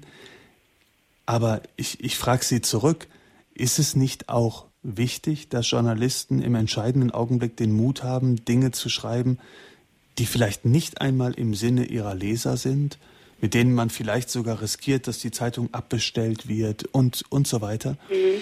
Oder wäre es Ihnen lieber, wenn die Leser, wenn die, wenn die Journalisten sich daran orientieren, was die Leser meinen, was die Mehrheit meint und dass man sozusagen den Lesern nach dem Munde redet? Jeder Einzelfall ist anders und man mhm. muss schon, ich, ich teile schon ein bisschen Ihre Skepsis mhm. auch gegen diese Macht der Medien, bei der es auch mir selbst manchmal unheimlich wird. Trotzdem, es gibt viele Fälle, da ist es dann doch nicht ganz so, wie es scheint. Und Wulff und Gutenberg, ich glaube, das sind zwei Beispiele dafür, ähm, wo die Medien sicherlich nicht alles richtig gemacht haben, aber wo im Kern sich schon gezeigt hat, dass kritischer Journalismus notwendig ist und in diesen Fällen auch dazu geführt hat, eklatante Schwächen führender Politiker aufzudecken. Danke, Frau Dietrich, auch für diese wirklich ins Schwarze treffende Frage und auch für Ihre Beantwortung. Ich habe mir damals gedacht, bei diesem Leitartikel ein Missverständnis Gutenberg, meine Güte, der hatte da acht Zustimmungswerte gehabt, die waren astronomisch mit Abstand an der Spitze. Ja, der, der Mann, der Dr. Günther, der schreibt sich noch um seinen Kopf, weil der gewagt hat, damals schon, als, als wie gesagt, die, die Meinung noch ganz anders war, hier seine Position so klar darzulegen. Das hat sich aber dann im Laufe der Geschichte äh, bestätigt, dass er richtig gelegen hat. Was auch für, für, seinen Charakter und für seine Art spricht. Aus Eichstätt ist Herr Netter uns zugeschaltet. Grüß Gott. Grüß Gott, guten Abend. Ähm, zuerst äh, vielleicht noch zum Weltbild. Ich habe äh, da noch was gut zu machen. Ich habe damals gedacht, die Bischöfe oder die Bistümer werden an dem Weltbildverlag etwas verdienen. Das Verdienen, glaube ich, haben nichts daran verdient. Die, glaube ich, ist alles ins Unternehmen geflossen. Also ja. kein sogenanntes Judasgeld, wie ich das damals behauptet habe. Also das nehme ich zurück. Ähm, dann möchte ich ähm, sagen, ich würde mir von den Medien mehr wünschen oder auch, wenn sie von der Kirche berichten, dass sie bereit wären, auch etwas zurückzunehmen, wenn sie etwas falsch berichtet haben. Und das andere betrifft jetzt auch meine Vorrednerin aus Memmingen. Man hat schon ein bisschen den Eindruck, dass manches etwas gesteuert läuft, dass da etwas ganz bewusst äh, gesteuert läuft, um etwas, äh, ja, gewisse Ideologien und das Volk zu bringen. Liege ich, liege ich da jetzt falsch oder richtig? Also erstmal, ob ihr den Mut habt, Sachen zurückzunehmen und dass ihr manchmal die Medien richtig so schön steuern. Also ich bin in dem einen Punkt sehr Ihrer Meinung da, wo ähm, Fehler gemacht werden, und mein Gott, in den Zeitungen, in den Medien werden jeden Tag Fehler gemacht. Das erklärt sich auch einfach durch den großen Produktionsdruck, unter dem das alles stattfindet. Ähm, ähm, ich glaube schon, dass man dann auch zu den Fehlern stehen muss und dass es ganz wichtig ist, das transparent zu machen. Wir haben das auch versucht. Ähm, ich habe ja eben auch angesprochen, es gibt ganz einfache journalistische Prinzipien, die aber mit großer Konsequenz und Entschlossenheit durchgehalten werden müssen. Dazu gehört es, Fehler zu korrigieren und transparent zu machen für die Leser. Dazu gehört es, andere Meinungen gelten zu lassen, Leserbriefe nicht zu zensieren. Ähm, dazu gehört es, immer auch die andere Seite zu hören. Jede Sache hat auch eine andere Seite und diese andere Seite muss man zu Wort kommen lassen, selbst dann, wenn die Argumente der anderen Seite eben nicht überzeugend sind, aber darstellen für die Leser, muss man eben beide Seiten doch. Also insofern, ich bin zunächst mal sehr Ihrer Meinung, dass es manchmal in den deutschen Medien daran hapert. Ich glaube, amerikanische Medien sind da besser. Ich, äh, klare journalistische Prinzipien konsequent durchzuhalten. Ähm, was die andere Frage angeht, ja, da teilen Sie eben diesen Soupçon Ihrer Vorrednerin, dass die Medien irgendwie eine unheimliche Macht sind und dass die Medien bestimmte Dinge so lancieren. Und ähm, ja, das müsste man auch wieder am konkreten Fall diskutieren. Ich sage Ihnen ein Beispiel aus den letzten Wochen, wenn man diese ganze Affäre Wolf genau verfolgt hat das waren jetzt nicht alles Glanzleistungen der Medien. Und da sind auch manchmal Details hochgespielt worden. Also ob Wolf einen Upgrade in die Business Class auf dem Flug vor fünf Jahren nach München bekommen hat, das kann niemand ernsthaft zu einem Politikum machen, das jetzt ausschlaggebend wäre für die Frage, ob der Bundespräsident zurücktreten muss. Ähm, insofern sind auch da Fehler gemacht worden, Dinge miteinander verglichen worden, die eigentlich nicht alle ganz gleichwertig sind. Aber die, im Kern waren die Vorwürfe gegen Wolf natürlich nicht falsch. Ähm, auch wenn die Medien dann ähm, manchmal auch etwas unseriös noch auf alles springen, was sich irgendwie zu einem solchen Thema noch anbietet. Ich glaube, wir haben einfach Medien von sehr unterschiedlicher Qualität, Journalisten von sehr unterschiedlicher Qualität. Aber der Vorteil ist, es gibt ja doch ein großes Angebot von Medien. Ähm, Sie haben heute Abend eins gefunden und haben angerufen und ihre Meinung gesagt. Also man findet in dieser Medienvielfalt äh, ja dann auch etwas, ähm, wo man selber Vertrauen hat und wo man sagen kann, da fühle ich mich als Leser, als Zuschauer, als Zuhörer gut aufgehoben. Immer wenn ich die Artikel von dem lese, immer wenn ich die Beiträge von dem höre, äh, bin ich vielleicht nicht immer seiner Meinung, habe aber doch Gefühl, das Gefühl, das ist eine seriöse Sache und ein nachdenklicher Mensch und jemand, der was zu sagen hat. Also ähm, wir haben immerhin, anders als in totalitären Systemen, die Freiheit, ein relativ großes, vielfältiges Medienangebot zu haben, in dem wir uns auch dann aussuchen können, was äh, wir für vertrauenswürdig halten. Danke, Herr Netter, für diese wichtigen Fragen, die Sie eingebracht haben. Frau Gref aus München, Sie sind die Nächste. Guten Abend. Guten Abend. Sie haben eine Frage, eine Anregung? Ja, ich möchte äh, sagen, prinzipiell stimme ich der Meinung von Herrn Dr. Günther zu, dass kirchenkritische Medien einen Querschnitt der Meinung der Bevölkerung wiedergeben. Andererseits, wenn zu Reizthemen wie Frauenpriestertum, Zölibat, die Haltung der Kirche ständig so massiv angegriffen wird, dann glaube ich schon, dass hier noch ein gewisser Einfluss zusätzlich gegeben ist. Man weiß ja aus Lernprinzip ständige Wiederholung verfestigt Meinungen. Und das Zweite, was ich noch sagen möchte, und das ist jetzt ein ehrlich gemeintes Kompliment, wenn wir mehr Journalisten hätten wie Herrn Dr. Günther oder Matusek, dann würde es in der Medienlandschaft besser aussehen. Das ist nett, vielen Dank. Dankeschön. Ich, ich werde heute Abend mehr gelobt, als ich es verdient habe, aber ich freue mich trotzdem. nein, nein, das ist schon ernst das, gemeint. Wiederhören. Ja, Dankeschön, wieder. Danke, Frau Gref, ja. Ja, das ständige Wiederholen und Einpeitschen, wenn man es so formulieren möchte, verfällt die Wirkung offensichtlich nicht. Aus Freiburg ist Frau Mann uns zugeschaltet. Grüß Gott. Frau Mann? Ja, bitte sehr. Sie sind auf Sendung. Ja. Schönen guten Abend. Guten Vielleicht Abend. passe ich mit meinem Argument nicht in das Thema, aber mich berührt es, wenn es immer verteilt wenig Priester. Und ich habe mein Leben gegeben für die Priester. Aber ich muss sagen, ich sehe die Sache als Sühne an. Wie viel hat man vergast, wo ich weinen könnte? Und das muss vom Volk getragen sein. Und wir sind in der Situation.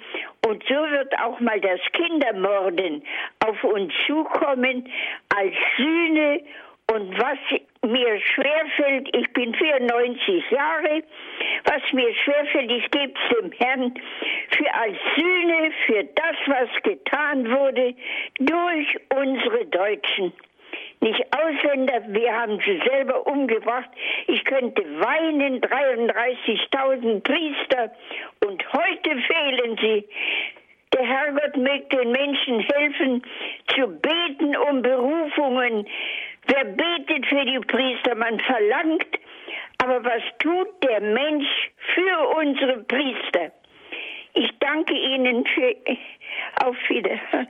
Ja, danke, Frau Mann. Sie haben sich sehr engagiert eingebracht. Ja, natürlich eine ganz große Bandbreite jetzt auch mit der deutschen Geschichte und auch jetzt diesem, diesem Leid der Abtreibung und wie Sie das auch persönlich dann auch angehen. Ich lasse einfach so stehen. Aus Traunstein ist Herr Moser uns zugeschaltet. Grüß Gott. Ja, grüß Gott. Ich wollte kurz was zur äh, wirklich angstmachenden Macht der Medien äh, äh, ganz kurz was beitragen. Wir leben ja schon äh, eine relativ lange Zeit in der äh, ja, in der Zeit der völlig äh, grenzenlosen Freiheit in allen Beziehungen, dass in dieser Zeit die Pressefreiheit äh, gewichtige Rolle spielt, ist ja äh, nicht ungewöhnlich, äh, aber teilweise wird die Pressefreiheit mit Narrenfreiheit verwechselt von verschiedenen Kreisen. Ein ganz bisschen äh, müsste ein Journalist auch sich Gedanken machen, was er mit der Kampagne zum Beispiel gegen Kachelmann äh, produziert. Das ist eine öffentliche Hinrichtung und nichts anderes. Äh, Gibt es ja verschiedene Beispiele dann. Ja, aber wissen Sie, Herr Moser, wenn ich gleich darauf antworten darf, die Freiheit ist nicht das Problem. Im Gegenteil, wir brauchen die Freiheit.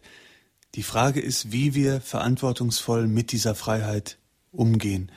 Ähm, es klang bei Ihnen ein bisschen so, vielleicht haben Sie es gar nicht so gemeint, ähm, als könnte die Lösung sein, diese Freiheit, auch die Pressefreiheit, vielleicht eher etwas einzuschränken, als sei unser Verständnis heute von Meinungsfreiheit und Pressefreiheit zu weit gefasst. Das glaube ich nicht.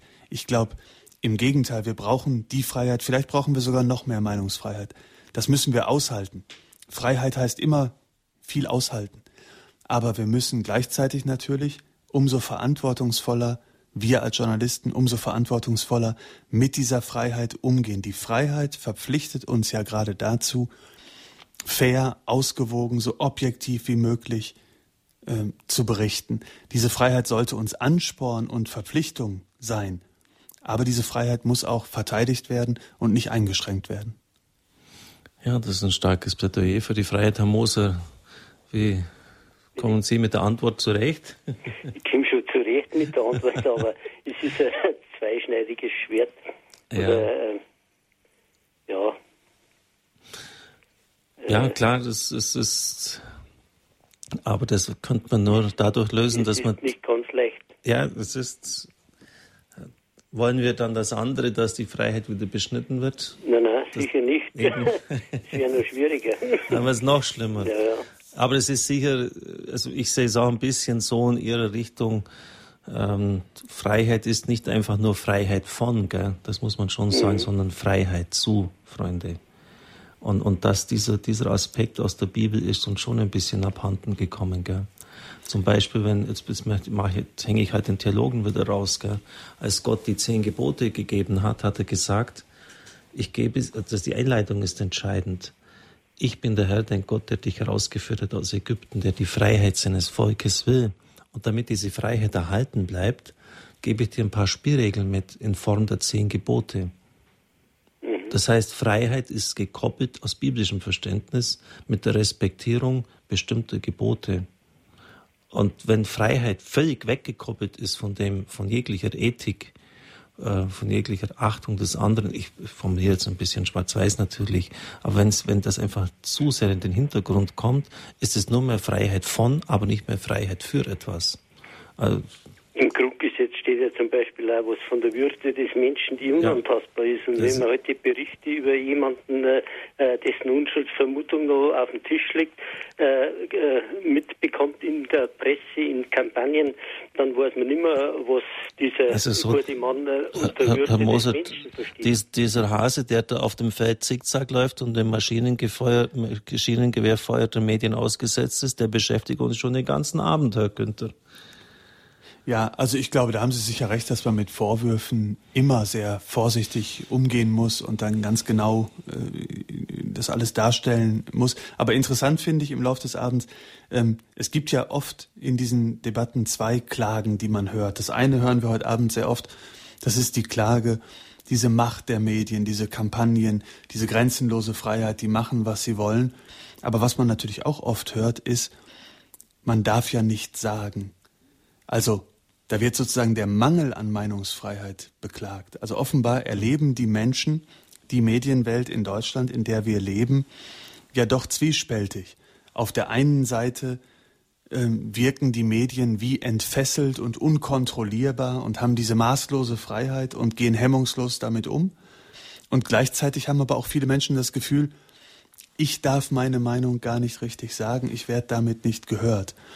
Und deshalb meine ich, dass man in dieser Diskussion wahrscheinlich doch genauer darüber nachdenken müsste, wie das Verhältnis zwischen Freiheit und Verantwortung ist. Aber ich wäre sehr dagegen, äh, gegen alles, was irgendwie auf die Einschränkung von Freiheiten abzielt. Wir brauchen die Meinungsfreiheit. Ich bin eher der Meinung, dass wir noch mehr brauchen. Wir dürfen ja nicht vergessen, dass Radio Horeb letztlich auch dieser Freiheit sein Leben verdankt. Dass man diese christliche Stimme auch dadurch akzeptiert. Äh, bei bestimmten anderen diktatorischen Systemen wäre das sicher nicht der Fall. Stellen Sie sich mal vor, wie schnell auch äh, der Vorwurf naheliegt, äh, Radio Horeb, das macht auch eine Kampagne, das ist eine einzige große Kampagne. Und, und das so, also ganz schnell kommen wir da irgendwie in ja. Teufels Küche, wenn wir die Diskussion so führen. Wir sind ja eine Kampagne für Christus und sein Reich, habe ich kein Problem. Herr Natter aus Bleichach, Sie sind Sie nächsten. haben erst ein Problem, wenn es Ihnen jemand verbieten will. Ja, genau. Herr Natterer, grüß Gott. Grüß Gott, Herr Pfarrer Kocher, grüß Gott, Herr Dr. Günther. Grüß Gott. Äh, mich würde interessieren, ich schreibe zwar jetzt, äh, komme ich kaum noch dazu, aber ich habe schon sehr viel ehrenamtliche Artikel geschrieben und habe uns damals eingeimpft als junge ehrenamtliche Journalisten, was man schreibt, das muss wahr sein, aber man braucht nicht alles schreiben, was wahr ist, weil sonst ist nur äh, durcheinander. Was mich natürlich schon etwas stört, Sie sind jetzt bei der Augsburger Allgemeine, bleiben wir da, mit dem vorderen Teil von Oberstdorf bis Neuburg unten und noch weiter vielleicht äh, äh, ausgeliefert. Sie brauchen den lokalen Teil, weil wir wissen, was so im Lokalen los ist. Und Sie müssen einfach das, das große Vordere auch mitzahlen. Dann kommt hinzu, als Beispiel in der jüngsteren Zeit, wo ja leider durch die FDP in Bayern verursacht wurde, dass die, die äh, Eheschließungen zwischen den Homosexuellen nicht mehr nur im Standesamt ist, äh, im, bei den Notaren ist, sondern auch bei im Standesamt. Und da hat er bei uns vor einem Jahr, zwei groß herausgestellt, dass da jemand von Berlin war in Oberstdorf und da so zwei Mannsbilder sich geheiratet haben. Ich habe auf das ihnen einen Leserbrief gebracht und ist zwar etwas abgedruckt worden, aber man hat mir dann gesagt, ja, weil ich geschrieben habe, ich habe ja auch einen äh, Pfarrer Kneip gehabt, wo ja Pfarrer Kneip, wo heißt, ein Mann hat kein Europa kuriert. Und da war ich der Meinung, dass man einfach äh, dieses Thema einfach aus anderer Sicht sehen müssten, auch aus der ärztlichen Sicht und dergleichen und ein Beispiel vom Pfarrer Kneip. Und das, ja, das kann man nicht bringen und so weiter. Und da stelle ich ein bisschen fest, dass man einfach einseitig berichtet, was nicht sein darf. Oder, wie Pfarrer Kocher es vorher gesagt hat, dass zehn Gebote auf den Kopf gestellt werden und man tut, als ob das normal ist und nicht und vergisst, dass Familien und, und Eltern und so weiter darunter leiden, was da für Auswüchse in Deutschland sind. Ich lege jetzt auf und horche an, was Sie bringen. Danke und danke. Ja, danke, danke für Ihren Anruf und äh, für Ihre Frage. Ähm, ich, ich fürchte, ich bin im Kern anderer Meinung und, und, und mache mich unbeliebt bei, bei Ihnen. Ähm, man müsste genauer schauen, was berichtet worden ist. Und nochmal, ich spreche ja gar nicht für die, für die Zeitung, sondern nur ganz allgemein als, als Journalist. Aber ähm, wenn Ihr Vorwurf lautet, man hätte also nicht so ausführlich hier über diese lokale Trauung äh, von äh, sogenannte Trauung von Homosexuellen im Standesamt bei Ihnen im Ort äh, berichten sollen, dann bin ich anderer Meinung. Äh, doch, darüber muss man berichten. Ist doch interessant. Und wenn es das erste Mal stattfindet, wenn da jemand aus Berlin kommt, wenn das jetzt neuerdings im Standesamt und nicht beim Notar stattfinden kann und zum ersten Mal in diesem Standesamt, ähm, sollte man da den Journalisten tatsächlich einen Vorwurf machen? Nein. Ähm, das ist ja gerade das, was ich meine. Berichten unabhängig davon, wie man selber zu der Sache steht es muss doch ordentlich berichtet werden. Es ist doch von Interesse, von lokalem Interesse, wenn das so stattgefunden hat und wenn das zum ersten Mal stattgefunden hat. Welche Meinung man sich dann dazu bildet, das sollte man den Lesern überlassen oder sehr abgetrennt, sehr deutlich abgetrennt im Kommentar selber dann eine Meinung dazu äußern, einen Standpunkt dazu äh, vertreten. Aber ich würde es für falsch halten, ähm, dass man sagt, über sowas besser gar nicht berichten, klein halten. Manchmal wird den Journalisten vorgeworfen, äh, sie seien selber an den Dingen schuld, weil sie darüber berichten. Ähm, das würde ich in diesem Fall überhaupt nicht so sehen, sondern das ist einfach äh, Chronistenpflicht, äh, wie wir unter Journalisten sagen. Wenn das so passiert ist, wenn es relevant ist äh, im lokalen Geschehen, dann muss es eben auch genauso in der Zeitung dargestellt werden. Ja, danke für diese Stellungnahme. Die Frage wäre natürlich schon, inwieweit dann auch durch eine bestimmte Art der Berichterstattung sozusagen auch christliche Wertvorstellungen, etwa die Wertschätzung der Familie, unterspült werden, indem immer wieder halt auch bestimmte Skandalgeschichten oder so halt das ähm, transportiert wird. Natürlich haben Sie recht, das bin ich völlig auch Ihrer Meinung. Das sind einfach interessante Dinge und ich habe es auch mal mitbekommen, das waren so, glaube ich, evangelische Pastoren, die da in Oberstdorf geheiratet haben mit Kutsche und weiß Gott was, trara. Klar, das habe ich auch gelesen. persönlich sehe ich das restlos anders, aber habe es natürlich auch verfolgt. Aber auch kein Problem, dass darüber berichtet wird. Aber wenn halt immer wieder, wissen Sie, es geht auch so grundsätzlich, und, äh, der lebt schon der vierten oder fünften Ehe, und wenn das immer wieder so reingewagt wird in die, in die Bevölkerung, vielleicht muss man sich als, als jemand, der doch der katholischen Kirche nahe steht, überlegen, wie kann ich da zumindest ein bisschen gegensteuern. Weil letztlich, ich erlebe es ja als Seelsorger auch, baden es die Kinder aus äh, in Familien, die zerbrechen in, in Leuten, bei Leuten, die sich nur nach der Oberfläche, nach dem Schönen, nach dem Geld, nach dem Reichtum richten. Also so ganz äh, gut läuft es in unserer Gesellschaft in dieser Hinsicht nicht. Wir bekommen es mit den, mit den Trümmern zu tun in der Seelsorge. Und ich hätte schon ein bisschen mehr Unterstützung durch euch Zeitungsleute. Ja, aber Pfarrer Kocher, da muss ich Sie enttäuschen. Ja. Die Aufgabe der Journalisten ist es eben nicht in erster Linie, Sie zu unterstützen, okay. Äh, sondern die Aufgabe der Journalisten ist es wirklich, ähm, zu berichten. Ich finde, Journalisten haben sowas wie ein Mandat. Ein Mandat von den Lesern oder von den Zuhörern, mhm. von den Zuschauern, wenn es das Fernsehen ist. Ähm, das ist ein Mandat und dieses Mandat muss man dazu benutzen, dass man ähm, dahin geht, zurückkommt und berichtet, wie es war. Und äh, ich kann Ihnen sagen, Pfarrer Kocher, bei mir sind Sie in guten Händen. Schicken Sie mich als Reporter irgendwo hin, ich komme zurück, ich erzähle Ihnen, was los war, wie das alles so auf mich gewirkt hat, was man davon zu halten hat. Ähm, da werden Sie gut informiert, mhm. unabhängig davon, wie ich selber dazu stehe. Also wenn Sie sagen, Sie wünschen sich Hilfe, Sie wünschen sich Unterstützung, das sollte nicht der Auftrag von Journalisten außerhalb kirchlicher Medien mhm. in normalen öffentlichen Medien sein, ähm, eine bestimmte äh, das ist ja interessanterweise genau das, was uns Anrufer, was Anrufer mir ja heute Abend auch wieder vorgeworfen haben. Die Medien, die wollen da so eine bestimmte Richtung vorgeben. Mhm. Und ich glaube, dass der Vorwurf in vielen Fällen auch zutrifft. Mhm. Aber dann darf man eben auch umgekehrt nicht von den Journalisten fordern, sie sollten sich in den Dienst dieser Sache stellen. Sie kennen das berühmte Wort von, äh, von Hans-Joachim Friedrichs, dem längst verstorbenen Moderator der Tagesthemen. Mhm. Ein Journalist sollte sich niemals mit einer Sache gemein machen, auch nicht mit einer guten Sache. Und das war für mich eigentlich auch immer das Motto. Ja, das könnte fast ein Resümee, äh, eine Zusammenfassung, ein Schlussstrich sein, wie Sie sich als katholischer sind, klar katholischer positionierter ähm, Mann, Journalist äh, verstehen. Habe ich auch Verständnis dafür. Wenngleich mein Wunsch schon ein bisschen tendenziell eine stärkere Unterstützung im Sinn des Wohls für die Menschen. Also jetzt nicht, weil ich katholischer Priester bin, sondern wirklich für die, für die Menschen würde ich mir manchmal schon eine stärkere Akzentuierung in Richtung Werte, die das Evangelium die die Gebote uns äh, vorgeben wünschen. Aber das ist meine persönliche Meinung und die bringe ich zum Ausdruck. Herr Ehegarten Münden, Sie sind der Letzte. Ich bitte Sie kurz zu fassen, weil um 21.40 Uhr geht schon die nächste Sendung weiter. Ja, Ehegartner, ich bin 72 Jahre, habe fünf Jahre als Inserat-Annahme in der Presse gearbeitet ja. und ich rede jetzt mehr von der Boulevardpresse. Äh, sie ist tendenziös, äh, sie braucht Aufhänger, sie tut schlecht recherchieren. Äh, leider haben Journalisten keinen TÜV. Sie können also auch lügen.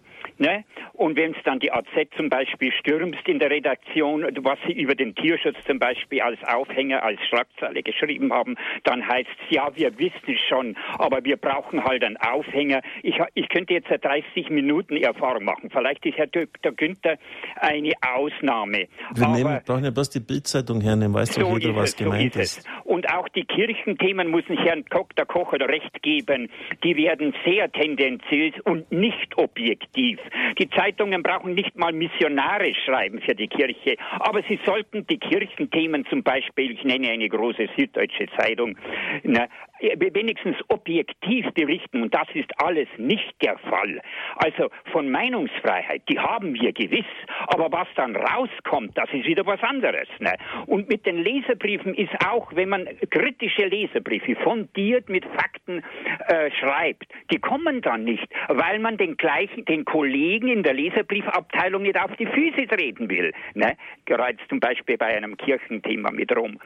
Es ist tragisch. Es tut mir leid, Herr Dr. Günther, ich kann hier nicht Ihre salbungsvollen Worte mit Mandat, mit Mandat.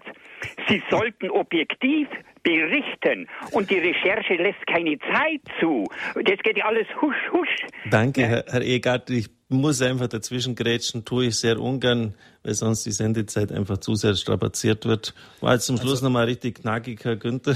Also weil ich so ein großer Freund der Meinungsfreiheit bin, freue ich mich auch darüber, dass Sie Herr Ehegartner, so äh, klar und deutlich Ihre Meinung gesagt haben. Ich bekomme heute Abend so ein bisschen die Prügel gleich für die ganze Branche und auch noch für die genau. Münchner Boulevardzeitung und, und die Süddeutsche Zeitung. Ähm, ich nehme das alles in, in Kauf. Ich finde, Sie haben ein interessantes Stichwort genannt, der TÜV für Medien. Ähm, Sie haben natürlich recht, Qualitätskontrolle ist natürlich schon in der Branche, auch auf vielen Branchentagungen übrigens seit ein paar Jahren ein großes Thema. Und da würde ich mir selber auch wünschen, dass uns da mehr gelingen würde. Ähm, wir sind, da gebe ich Ihnen recht, oft einfach nicht gut genug und bleiben hinter unserem eigenen Anspruch zurück. Im Kern ist es trotzdem richtig, dass wir diese Freiheit haben, aber sie müsste eben noch verantwortungsvoller, noch vorurteilsfreier genutzt werden. Ja, danke für diese selbstkritischen Worte zum Schluss. Es war sicher ein großer Gewinn, Sie heute Abend bei uns auf Sendung gehabt zu haben. Es hat das Profil, die Wahrnehmung äh, doch deutlich geschärft.